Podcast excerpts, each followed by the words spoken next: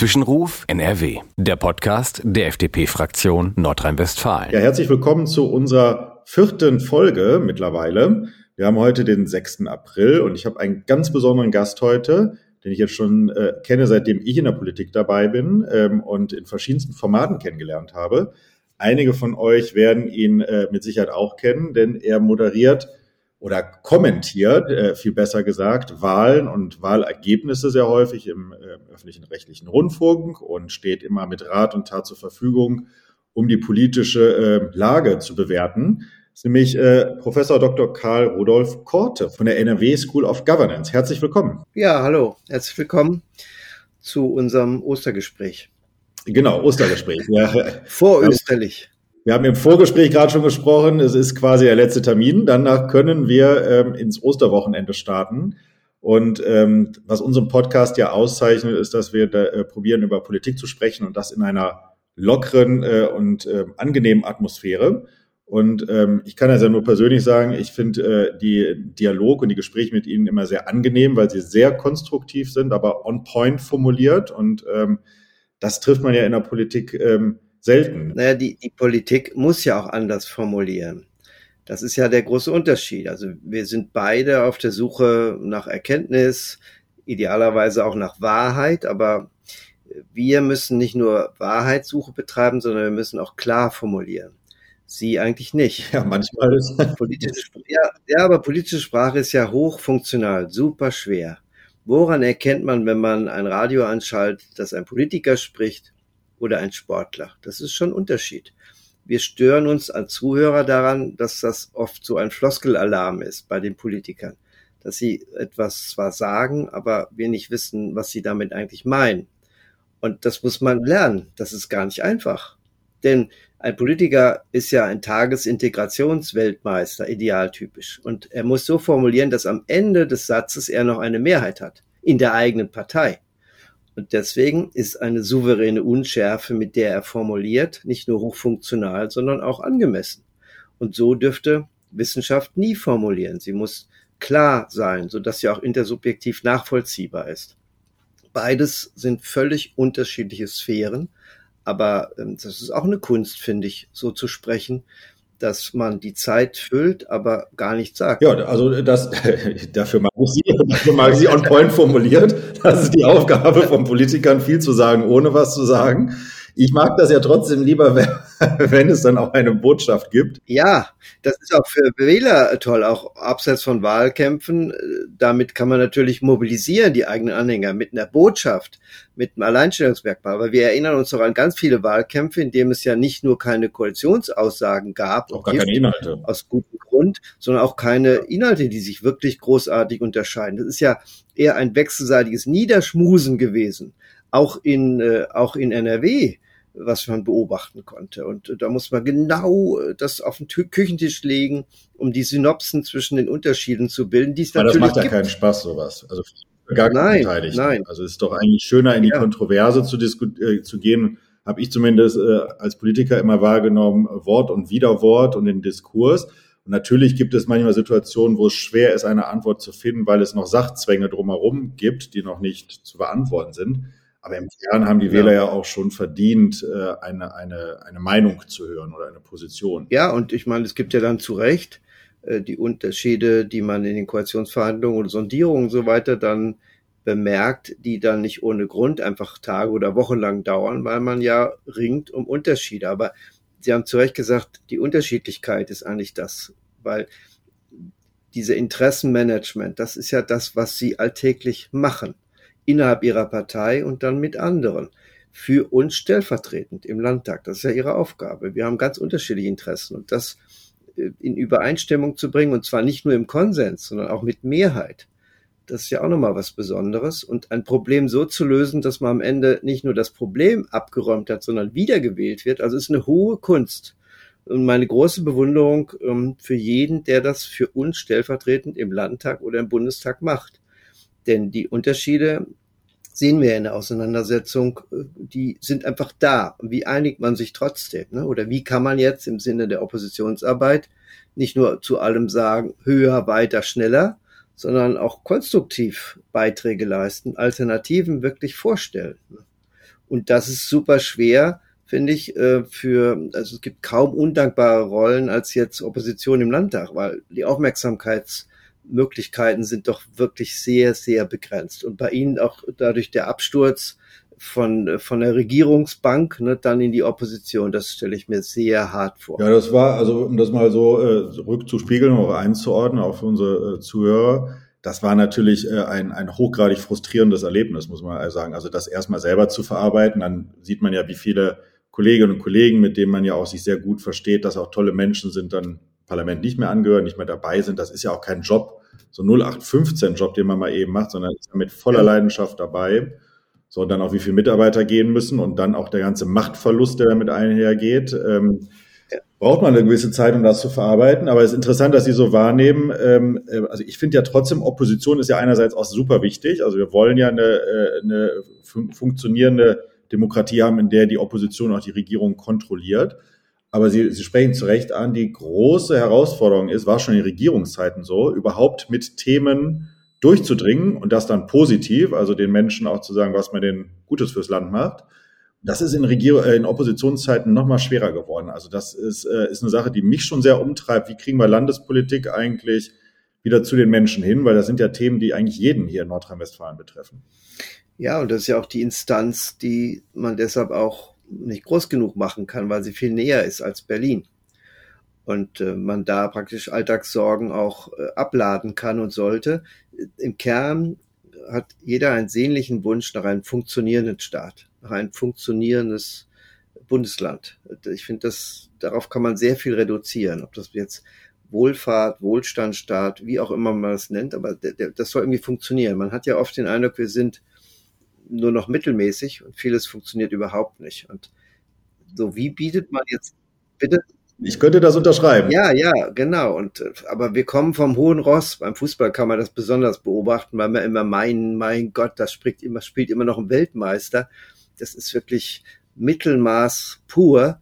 Und daran müssen wir einfach unsere Maßstäbe auch orientieren. Und in vielen haben wir eben auch den Eindruck, dass wir nur noch Mittelmaß sind. Und wir sehen aber, dass wir uns durchaus bewegen müssen, denn äh, mit Mittelmaß kommen wir am Ende nicht weiter. Und da kann man sagen, wie kann man einfach Zufriedenheit herstellen in einzelnen Bereichen, Zufriedenheit herzustellen. Zum Beispiel Mobilität ist ein unterschätztes Thema, finde ich nach wie vor, weil es wirklich ein Querschnittsthema ist, rund um den ganzen Tag und durch die ganze Familie.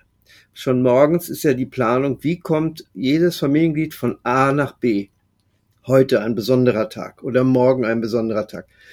Ist die Strecke frei? Welche, welche nimmt man Bus, nimmt man auch was auch immer? Das ist, treibt alle um. Und abends, wenn man zusammensitzt, kann man zusammentragen, was alles da mobilitätstechnisch nicht funktioniert hat. Ja, das ist ein abendfülles Programm. Ja, und wer hat dadurch überall Zeit verloren und das potenziert sich und dadurch kommt Frust und man sieht, Steuergelder fließen doch eigentlich da rein und wir haben auch das technische Know-how ich denke mal deutsche Ingenieurkunst, warum fallen gestern mal wieder ein Zug, der einfach dann ausfiel, ein ICE, ich habe in Halle dann äh, gestrandet, aber immerhin bei Hans-Dietrich-Genscher-Platz äh, mich aufgehalten, insofern FDP, FDP pur schon mal genossen auf dem Platz in Halle, das war, da kann man ja gut stranden. Dann, war auch äh, unproblematisch, ist immer schwieriger, wenn man Kinder bei sich hat oder Enkelkinder, das ist ja hier nicht der Fall. Aber trotzdem, dann wird mir gesagt, ja, es liegt an den Wartungen. Ne? Also die, die Ingenieurkunst ist großartig, aber die, man hat kein Geld, um zu warten und deswegen geht es auch dabei. Also so addiert sich Frust. Das ist jetzt keiner, der antidemokratisch ist, der antiparteien ist, sondern der funktionierende Staat. Und ich finde, was kann Landespolitik, was kann Opposition dazu beitragen? Ne? Ganz konkret. Mit welchen alternativen Vorschlägen, damit es in diesen Bereichen vorangeht? Also ich finde das einen ganz äh, spannenden Punkt, den Sie äh, hier reinwerfen. Das ist nämlich eine Sache, die uns auch wirklich massiv umtreibt. Äh, was in unserem äh, Land eigentlich nicht funktioniert, da sage ich das mal als Bürger und als Steuerzahler, da habe ich ja äh, auch eine Erwartungshaltung, dass von der Verwaltung, von meiner kommunalen Verwaltung, die anspricht, äh, als Ansprechpartner äh, zur Verfügung steht, Straßeninfrastruktur. Ich sage mal als, als junger äh, Familienpapa, was ich wirklich nicht verstehe. Wir sind ein reiches Land und die Schulen, auf denen äh, jetzt meine Tochter geht, die sind in den gleichen schlechten Zustand, in der, auf denen ich schon war. So, das kann oder Spielplätze, das Gleiche. Die, auf diesen Spielgeräten habe ich schon gespielt. So, und die sind mit nicht schöner geworden, um das diplomatisch auszudrücken. Das ist etwa, was ich jetzt der viertgrößte Volkswirtschaft und das ist also dieser Anspruch und da, ich, also da, da muss Politik sich auch selber hinterfragen. Und was ich mir mittlerweile stelle, ist ja einerseits Regierungshandeln, das, die, die Fragen sind ja wirklich groß geworden, aber wir bewegen ja auch massiv Geld. Also als ich in den Landtag gewählt wurde, waren es knapp über 50 Milliarden Haushalt. Mittlerweile, wir werden jetzt dieses Jahr höchstwahrscheinlich die 100 Milliarden Marke äh, äh, äh, sprengen. Also das heißt, Geld ist ja theoretisch da. Fragt man sich ja selber manchmal, wo es gibt auch niemand, der was gegen Bildung Nein, hat. genau. Das wäre ja schlimmer. Aber irgendwie kommen wir da ja. auch nicht aus dem Quark. Äh, verschiedenste Regierungen und Parteifarben waren da am Drücker.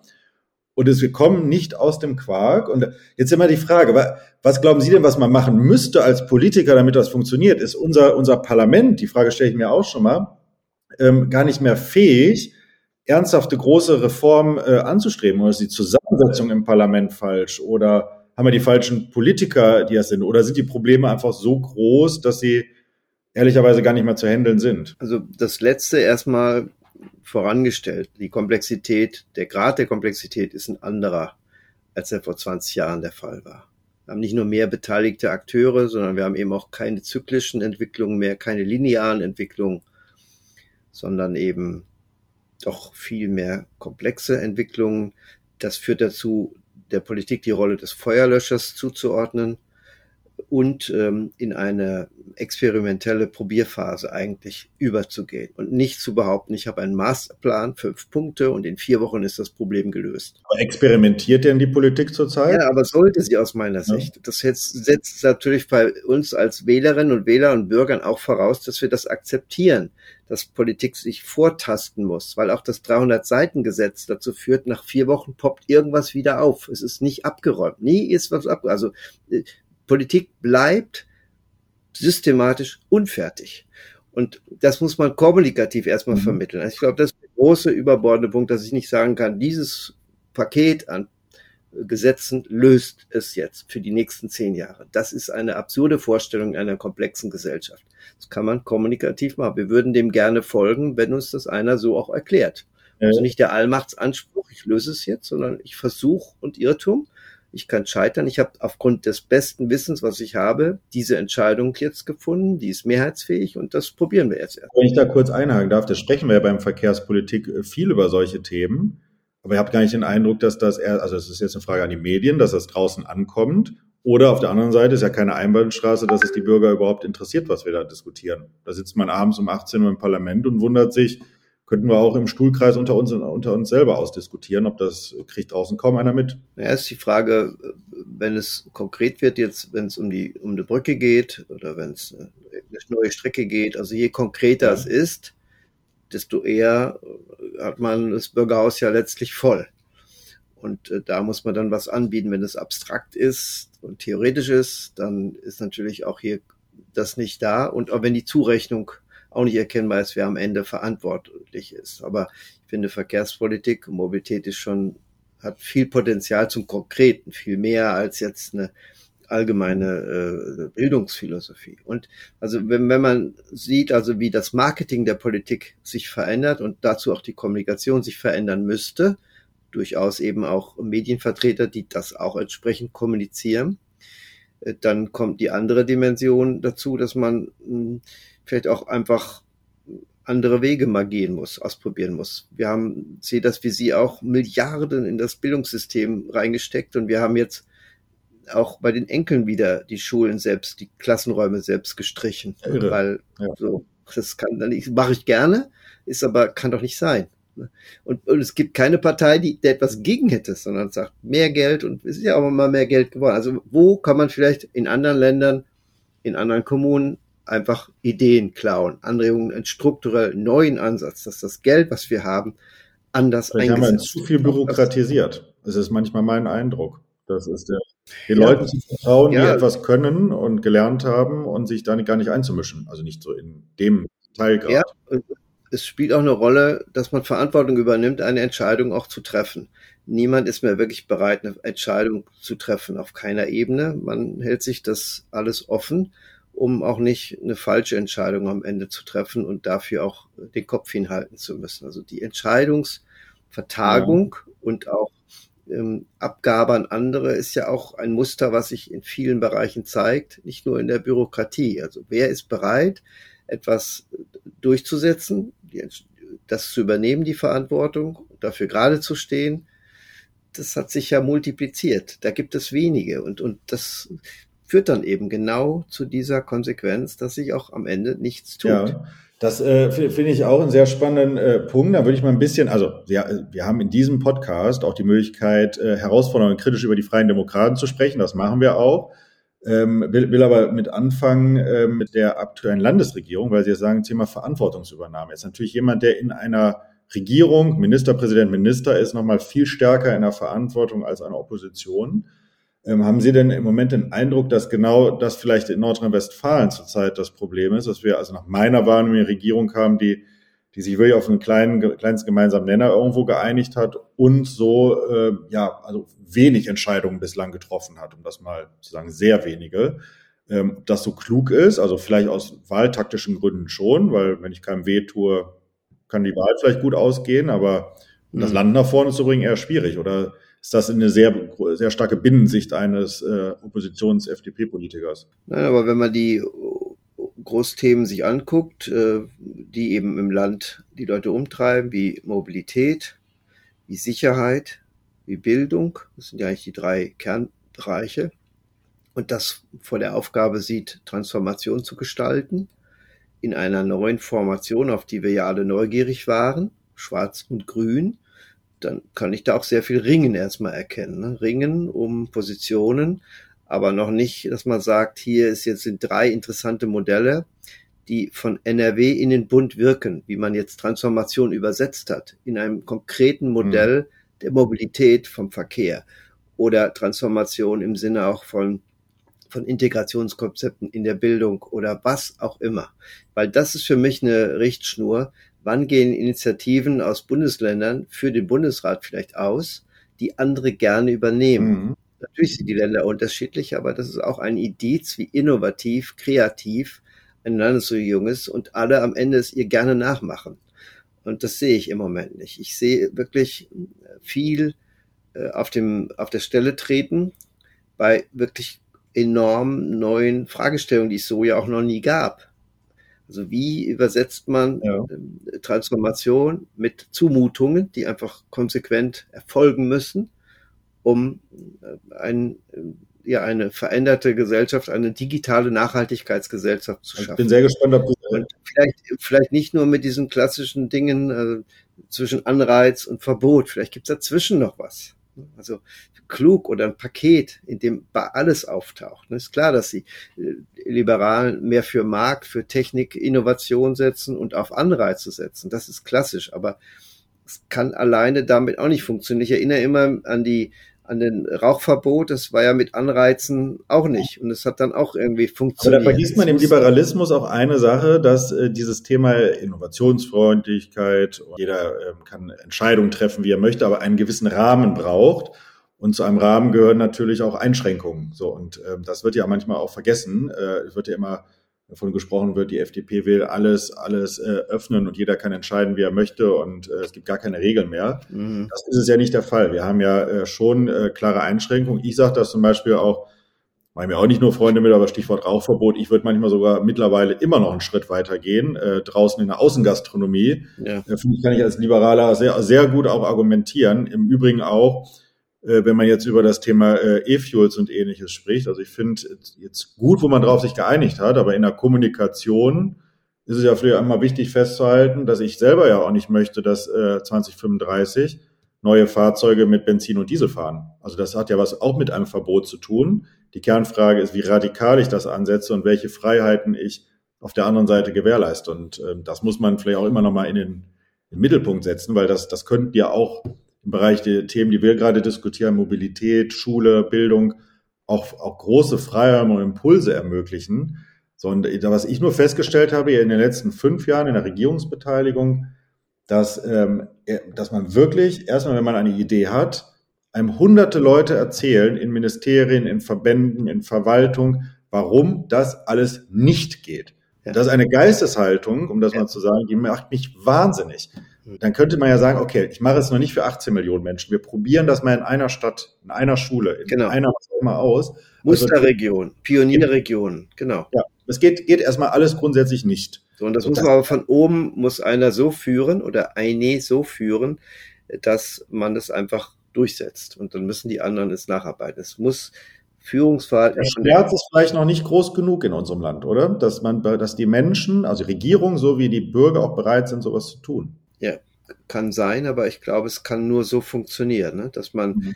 äh, mit einer gewissen Radikalität etwas dann ausprobiert, es praktisch anordnet, es so mal zu machen. Aber idealerweise sagt, das machen wir jetzt sechs Monate so oder zwölf Monate. Und wir gucken, wie es wirkt und dann können wir es wieder verändern. Aber wir machen es jetzt einfach mal. Und nicht danach guckt, ähm, wie ist der kleinste Spielraum, sich überhaupt zu bewegen. Das wird am Ende nicht funktionieren. Aber es setzt eben mutige Entscheidungen voraus. Und für Liberale finde ich, wann bringen uns die Liberale zum Staunen? Also Staunen ist ein ganz wichtiger Gestus dass man einen wahrnimmt, dass man überrascht ist. Und das Staunen ist wirklich ein gutes äh, Kriterium. Wann haben Sie zuletzt einen zum Staunen gebracht? Und zwar nicht zu sagen, wir sind, jetzt auch die Partei, die alles verbietet. Das, das meine ich jetzt nicht. Nicht so sondern kreativer Staunen, dass man überrascht ist über eine liberale Position, die man so nicht erwartet, weil Sie es gerade ja angedeutet haben. Sie sind ja nicht einfach nur, rufen nur Markt, Markt, Markt, Sie sind ja auch für äh, Begrenzung, Leitplanken, für bürgerliche Solidität in Grenzen und nicht nur für individuelle Freiheit. Aber danach sollte man vielleicht suchen. Also womit könnten uns Liberale überraschen? Wenn ich mir zum Thema überraschen, wenn ich in den letzten Monaten zurückschaue, ähm, ähm, also gab Momente, wo ich persönlich überrascht war, aber äh, die, die Bürger das gar nicht so empfunden haben. Also Stichwort 9-Euro-Ticket ist ja eine Idee von Volker Wissing äh, gewesen, was man jetzt ehrlicherweise ja auch keinem FDP-Menschen erstmal so zugetraut hätte, sich im Bereich öffentlichen Nahverkehr mit einer komplett anderen Idee als im bisherigen System ähm, zu profilieren. Ist ja erst, also erstens ist kommunikativ nicht mit uns nach Hause gegangen. Das kann man jetzt sagen, das habt ihr nicht, nicht so clever äh, kommuniziert und euch nie auf die Fahne geschrieben. Aber das war ja so ein Moment, wo ich gedacht habe, wow, äh, was, was kommt denn da von der FDP? Also selber als Parteimitglied ja auch gedacht habe das stimmt. Und ähm, also es fallen einem die Orthodoxie auf, wenig pragmatisch in der Zeitenwende, die Monstranz, die jeder so runterbeten kann, von Tempolimit bis zu Schuldenbremse und so weiter. Faktisch hat kaum ein Finanzminister so viel Schulden aufgenommen, die er auch möglich gemacht hat. Also zwar in Sonder und Strom, aber auch einige drüber. Ja, ja, also so und diese neun Euro, das wäre mir auch das ist eine gute Auflistung, auch schon wieder hätte ich auch schon beinahe wieder vergessen. Das war eine, aus einem liberalen Haus eine Idee. Also insofern ist die Frage, wie man das, ja, wie man es kontextualisiert, dass es zu einer liberalen Idee passt. Denn diese Erzählung, also die sinnstiftende Erzählung, die muss immer mitgeliefert werden, äh, um, das ist eine wichtige Orientierung für Wählerinnen und Wähler, warum ich am Ende sie wählen soll oder andere wähle. Und äh, die, die setzt nicht einfach ein, sondern man muss irgendwie das erkennbar sein, wie passt dieses 9 Euro und die zusätzlichen Verschuldungen eigentlich zu der liberalen Geschichte. Ne? Das ist das, mhm. was in, am Ende in Erinnerung bleibt. Ne?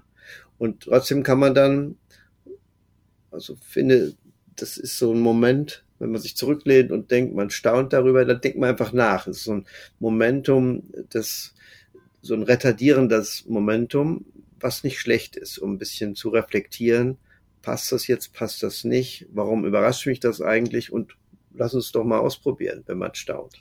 Also mein Eindruck ist auch, also ich bin ja jetzt 13 Jahre im Landtag, dass selbst in dieser Zeitspanne die Politik so, äh, so dynamisch und hektisch geworden ist. War sie vielleicht immer, das kann sein, das kann ich gar nicht beurteilen, aber in den 13 Jahren habe ich schon die, das Gefühl, dass es deutlich mehr geworden ist, schneller. Und das, was Sie sagen, dass man mal genau darüber reflektiert und nachdenkt, ähm, teilweise gar nicht richtig funktioniert, weil Entscheidungen in so kurzen Zeitabständen getroffen werden müssen. Also wenn ich mal an die ganze Corona-Krise erinnere, die wir mhm. ja auch hier im Land äh, sehr, sehr intensiv mitgestaltet haben, man hatte teilweise gar keine Chance zu überlegen, ob es klug ist, Schulen zu schließen, ähm, äh, das Land abzuriegeln oder nicht. Das war eine Entscheidung, also über unseren 25 Milliarden Euro Rettungsschirm da hatte ich, glaube ich, äh, eine Stunde Zeit nachzudenken und kurz danach kam, kam das Parlament zusammen. Also das mhm. sind äh, Entscheidungen von, von Größenordnungen. Das finde ich, dass das ist verdammt, also mittlerweile auch Corona-Krise ähm, ähm, Ukraine-Krise. Das sind auch Größenordnungen von Entscheidungen, wo es nicht klug ist, äh, so schnell zum Punkt zu kommen, sondern äh, bin eigentlich ganz dankbar, dass wir zum Beispiel Bundeskanzler haben, der da ein bisschen, bisschen auf die Bremse tritt. Mhm. Ähm, und auf der anderen Seite wollen wir als FDPler ja immer Tempo und schnell vorangehen, aber es ist manchmal klug, drüber nachzudenken. Also, und das ist, glaube ich, in der Politik etwas abhanden gekommen. Ja, diese Zeitoasen sind wichtig. Also Zeit ist eine zentrale Chiffre der Freiheit. Wenn Sie Zeit haben, können Sie über Optionen abwägen. Sie können Möglichkeitsräume eröffnen über Zeitstrategien. Aber ist klar, ähm, die, die lernende Lage setzt sie unter Druck. Auch das kommunikative Umfeld, dass sie, wenn sie jetzt nicht antworten, gar nicht mehr antworten brauchen. Und dann ist, haben sie schon verspielt. Ähm, da kommt natürlich so eine, eine Schnelligkeit hinein, die ähm, eine Temposteigerung nicht mit Reflexion mehr einhergehen kann. Insofern ist die große Kunst, äh, sich strategische Zeit trotzdem zu erarbeiten im Alltag. Ne? Mhm. Sagt sich leicht, aber es ist ganz schwer. Ähm, es trifft alle Berufe in irgendeiner Weise, aber bei Ihnen auch natürlich unmittelbar.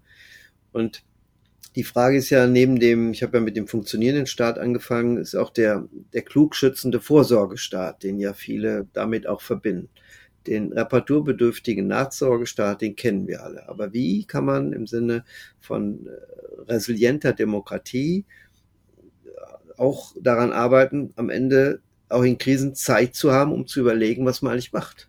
Also wie braucht man ein Format, das man nicht neu erfinden muss, das vorbereitet ist, äh, um Zeit zu gewinnen, was man dann einsetzt, um entscheidungsfähig zu bleiben. Also theoretisch haben wir das ja. In ja. unserer Demokratie, in der parlamentarischen Demokratie gibt es ja Verfahrensabläufe, die erstmal dafür sorgen, dass, dass Zeit ins Land geht. Ähm, ähm, ich finde nur, das kann man mal selbstkritisch sagen, äh, dass das Parlament sich oftmals diese Rechte hat aus der Hand nehmen lassen mhm. oder mhm. auch nicht bereit ist, dann selbst bei eigenen Regierungsbeteiligungen nochmal kritisch nachzusteuern. Das mhm. passiert ja sehr selten. Also da muss man sich auch als Parlamentarier fragen, ähm, ob, ob man da gewissen beschleunigten Verfahren und Prozessen, ob man die wirklich so alle aus der Hand gibt. Das stimmt. Bärbel Baas hatte das ja neulich auch mal, ich glaube, schriftlich sogar gemacht, ne, gegenüber äh, de, den Regierungsfraktionen mitgeteilt, dass das Parlament mehr Zeit benötigt, dass man in Notsituationen auch mal anders agieren kann, aber für viele Vorlagen sie nicht nur plädiert hat, sondern das war wie so ein Mahnbrief, ja, äh, gesagt hat, dass das nicht, nicht geht. Das ist ja wie eine Überrumpelung, ne? Dass man dann etwas auf einmal zu entscheiden hat. Klar, also die drei Lesungen sind historisch genau so entstanden um nicht Straßenprotest aufzunehmen und sagen, es druckt der Straße, wir müssen jetzt sofort was machen. Nein, das wird entzogen und, und über, über rund 260 Tage dauert ein Bundesgesetz vom Referentenentwurf, bis es am Ende ja. mit Bundesrat durch ist. Und äh, das ist in der Regel gut, weil es den sozialen und gesellschaftlichen Frieden dadurch sichert, weil alle wurden irgendwie mitgenommen, alle wurden beteiligt, so und deswegen kann es trotzdem Mist sein am Ende, was da rauskommt äh, und nur eine Woche halten und dann wieder aufgeschnürt werden. Aber da liegt schon eine Kraft drin, das stimmt. Insofern ist für Parlamentarier der Zeitgewinn wichtig, nicht nur aus Kontrollmöglichkeiten, sondern auch um Herr über Expertisen auch zu bleiben. Das, das sehe ich auf jeden Fall. Und ähm, mit Zeit äh, könnte man eben sich auch mehr diesen strategischen Fragestellungen widmen und diesen Fragen, die auf Resilienz letztlich abziehen. Also wie ist man auf das vorbereitet, von dem man nicht ahnt, dass es kommt? Das ist ja eigentlich die Herausforderung. Ne? Wie wäre dich irritationsfest, überraschungsfest für das, was sich entwickeln könnte? Wer hätte gedacht, es gibt eine Pandemie? Ne? Wer hätte, ich hätte nie gedacht, ein Krieg vor der Haustür. Also es gab den Völkerkrieg in, den Bürgerkrieg in, in Jugoslawien, natürlich. Ja. das war jetzt keiner zwischen Ost-West, äh, keine mit nuklearer Bedrohung. Das war schlimm genug, aber ein Bürgerkrieg. Aber ich hatte nie das Bedrohungspotenzial wie jetzt. Hätte ich nie gedacht, dass ich da nochmal drüber nachdenken muss. Also hm. so kann ja übermorgen was sein, über Cyberkriminalität hinaus nochmal, an das wir gar nicht denken. Aber sind, wie sind wir da gerüstet? Und das setzt ja in der urliberalen Idee ein, Leute so mündig zu machen, dass sie auch aktionsfähig sind, sie so zu bilden, sie so zu ermächtigen, dass sie mit dem, was auf sie zukommt, alleine auch erstmal umgehen können und nicht gleich in Staatsfrömmigkeit verfallen. Rettet mich, o oh Staat. Das ist ja eine Uridee. Also Sie müssten ja der Resilienzlotse an sich sein als Liberale, weil je mehr jeder individuell so befähigt ist, das Empowerment, dann kann man auch damit umgehen, erstmal selbst nachzudenken und nicht nach anderen zu schreien. Das haben ja auch viele in der Pandemie gemacht. Äh, also da ja. finde ich, das würde über vieles helfen, wenn wir daran mehr arbeiten würden. Ja, finde ich super spannend. Also ich, wenn ich so über so ein Thema nachdenke, was da auf, auf uns äh, zukommt oder schon da ist, wo auch sehr schnell eine Überforderung und auch unter Umständen ähm, ja, überbordender Aktionismus äh, in der Politik wieder kommen wird, ist das Thema künstliche Intelligenz. Ja. Weil es dann jetzt einmal so einen Aufreger gibt mit der, mit der Software der ChatGPT. Mhm und äh, alle Angst und Panik bekommen, dass da jetzt äh, äh, ganz wilde Algorithmen unser Leben bestimmen und dann äh, sehr schnell irgendwann Politik wieder handeln wird, anstatt sich da mal ausführlicher mit zu beschäftigen überhaupt erstmal Systematiken zu verstehen und dann auch entsprechende Konsequenzen rauszuziehen. So, das ist etwas, ähm, ja, also ich finde das einen sehr bemerkenswerten äh, Punkt, da muss ich auch nochmal drüber nachdenken, aber es ist schon eine Aufgabe von Politik insgesamt, aber wahrscheinlich auch von der FDP, von liberalen Menschen, ähm, selber darüber die Zeit sich zu nehmen, nachzudenken und auch die Menschen äh, anzuhalten, auch Vor- und Nachteile abzuwägen, bevor man sich Meinungen bildet. Ja. Äh, in unserer Gesellschaft in Teilen finde ich tatsächlich äh, abhanden gekommen. Also es ist, das ist auch ein Teil des Ergebnisses von Corona gewesen oder nochmal verschärft. Ja. Äh, dass es sehr polarisierend war, sehr schnell die Leute in Meinungen verfallen sind und da auch gar nicht mehr rausgekommen sind. Ja. Gar keine Wege mehr ermöglicht wurden. Ja, aber ich meine, diese künstliche Intelligenz in der Form, in der sie jetzt für jeden leicht handhabbar ist, ist nochmal wieder ein Paradigmensprung, vergleichbar wahrscheinlich wie mit der Erfindung des Smartphones, bin ich ziemlich sicher. Wir gehen ja in dieser Woche gerade in die erste Vorlesungswoche. Und ich habe mir eben auch für meine Seminare, für die Hausarbeit oder für schriftliche Dinge, die in den Seminaren äh, prüfungsrelevant anfallen, erstmals auch Konsequenzen überlegt, wie ich damit umgehe. Also jede schriftliche Form muss eingebunden werden in ein Seminarformat, also eine Kopplung damit, so dass ChatGPT war ja nicht Teil meiner Seminarsitzung, so dass ich danach auch Prüfungsleistungen überhaupt noch überprüfen kann, weil sie integriert sind in einen Ablauf, den wir erst konstruieren. Also so muss man, also die, die Frage ist ja. ja, wie klug gehen wir mit dieser künstlichen Intelligenz um? Das wird es ja sein, weil wir, sie wird vieles revolutionieren, jede Textsorte, aber ich äh, weigere mich noch zu, so zu denken, dass künftige Prüfungsverfahren an Universitäten nur noch in mündlichen Prüfungen bestehen. Das wäre die Konsequenz. Weil das Schriftliche ist ja in der Maschine und die wird so klug und die wird so viel besser, als sie jetzt ist. Ich habe gestern mit der Mathematikprofessorin mhm. gesprochen, die konnte mir viele Beispiele bringen, in dem die Maschine wirklich schlecht war, obwohl sie sich sehr herausgefordert hat äh, und immer wieder angetrieben hat, sich zu verbessern. Und sie hat eben auch Angst, dass die, ihre Studierende das äh, nachbeten, das falsch und meinen, das wäre jetzt damit richtig. Ne? Also ich will es auch noch nicht überschätzen. Aber das war aber doch früher schon ja. äh, so, dass man einfach äh, als Schüler oftmals auch falsche Sachen abgeschrieben ja. hat oder einfach angenommen hat. Also Klar, aber dies ist ja eine Lernplattform, die eben selbst lernt von allem und für alles und über alles. Ähm, und selbst lernen tut sie noch nicht. Das ist ja das Interessante, was, also zumindest nach Kenntnisstand ich habe, dass immer noch externe, äh, also Menschen, Daten eingeben müssen und die, die Maschine füttern müssen. Aber also, wenn Sie äh, praktisch Response ermöglichen, dann lernt es das. Sie okay, müssen bei jeder Sache schreiben, ist es gut, ist schlecht, das können Sie bewerten oder Sie können die richtige Antwort auch eingeben. Das wird dann fürs nächste Mal verwandt. Das hat ja schon Amazon als, äh, als Algorithmus dahinter, damit wir auch ja die schönen ja. Äh, Sachen, die wir immer kaufen, angezeigt bekommen.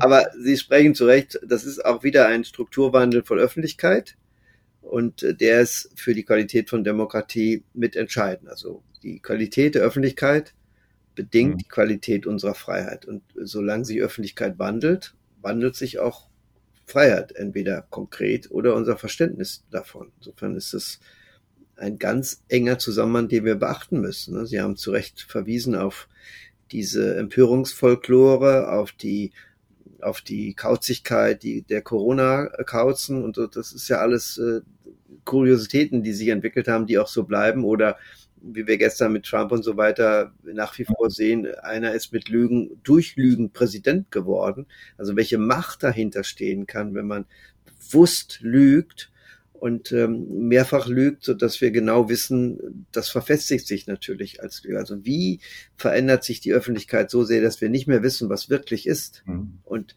welches Bild ist noch wirklich, welcher Text ist wirklich, welche Aussage ist wirklich. Also wir haben ja riesigen Kompetenzverlust in der Wissenschaft genau durch diese Herausforderung. Wir müssen uns ja angespornt fühlen, empirische Evidenz noch klarer nachzuweisen. Also was ist ein Faktum und was ist eben kein Faktum? Und so muss das jeder. Sie müssen das auch mehr machen als früher.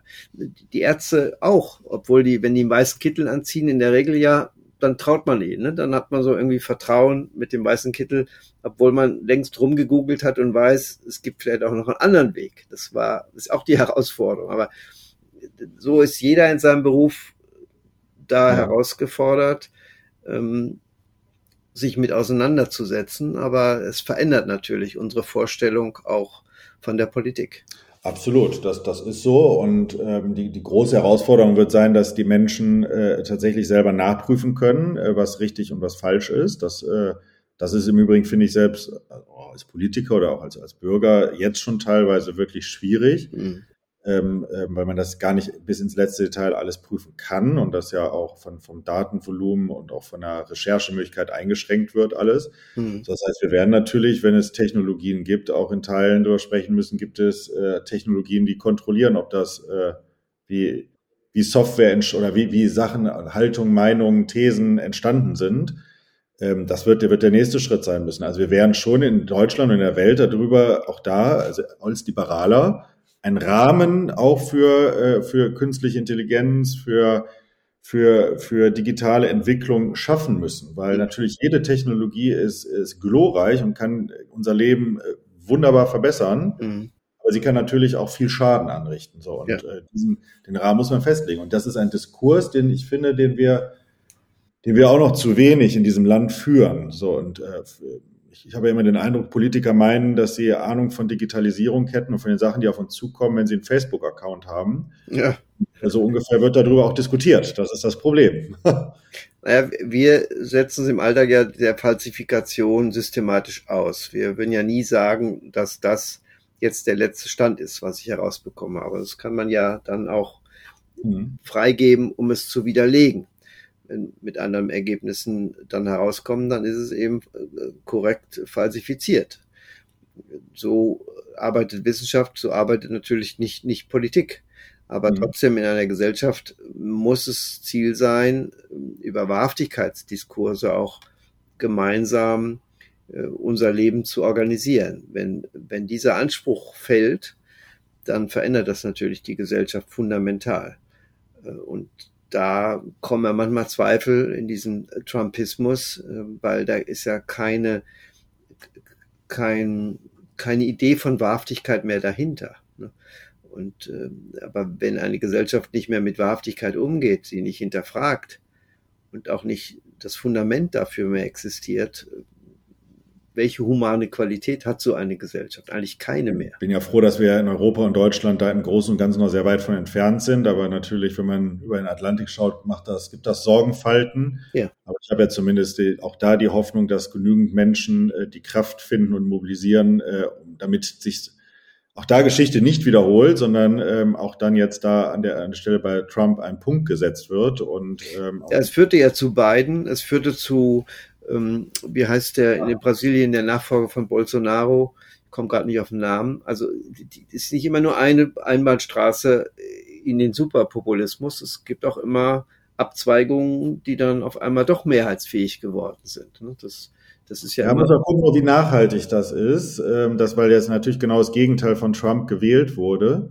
Mit beiden äh, wird man natürlich sehen, wie nachhaltig das Ganze dann tatsächlich ist. Ähm, Klar da sind wir in Deutschland, finde ich, ja immer noch verwöhnt, weil wir mehr oder weniger ähm, bei, über alle Parteien hinweg und auch über die, die Kanzler einen, einen einigermaßen äh, Weg der Mitte trotzdem ja noch haben. Also keine Extreme verfallen, noch nicht und wollen wir ja auch nicht, aber. Das ist ein Euro europäischer Sonderweg, den wir da gehen. Ja, das stimmt. Weil das ist ja seit der Hamburg-Wahl von vor drei Jahren hatte die AfD ja dramatisch verloren an Zustimmung. Seit der Hannover-Wahl im letzten Jahr hat sie wieder zugelegt, aber marginal bleibt unter den Erwartungen. Und da die Linke sich selbst zerlegt, ähm, ist sie die einzige Protestpartei, die existiert. Und sie hat Wählerinnen und Wähler, die auch die AfD wählen würden, auch wenn sie gar nicht mehr existiert. Äh, das ist ja so enttäuschungsresistent, kann man kaum sich Wähler vorstellen, die diese Partei hat.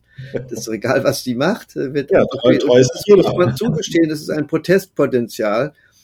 Damit muss die Demokratie auch umgehen. Aber sie ist im Vergleich zu allen anderen europäischen Ländern klein und die Mitte ist sehr breit und sie wird sehr verlässlich stabil immer breiter, bunter natürlich und deshalb schwieriger Koalitionen und Regierungen zu bilden.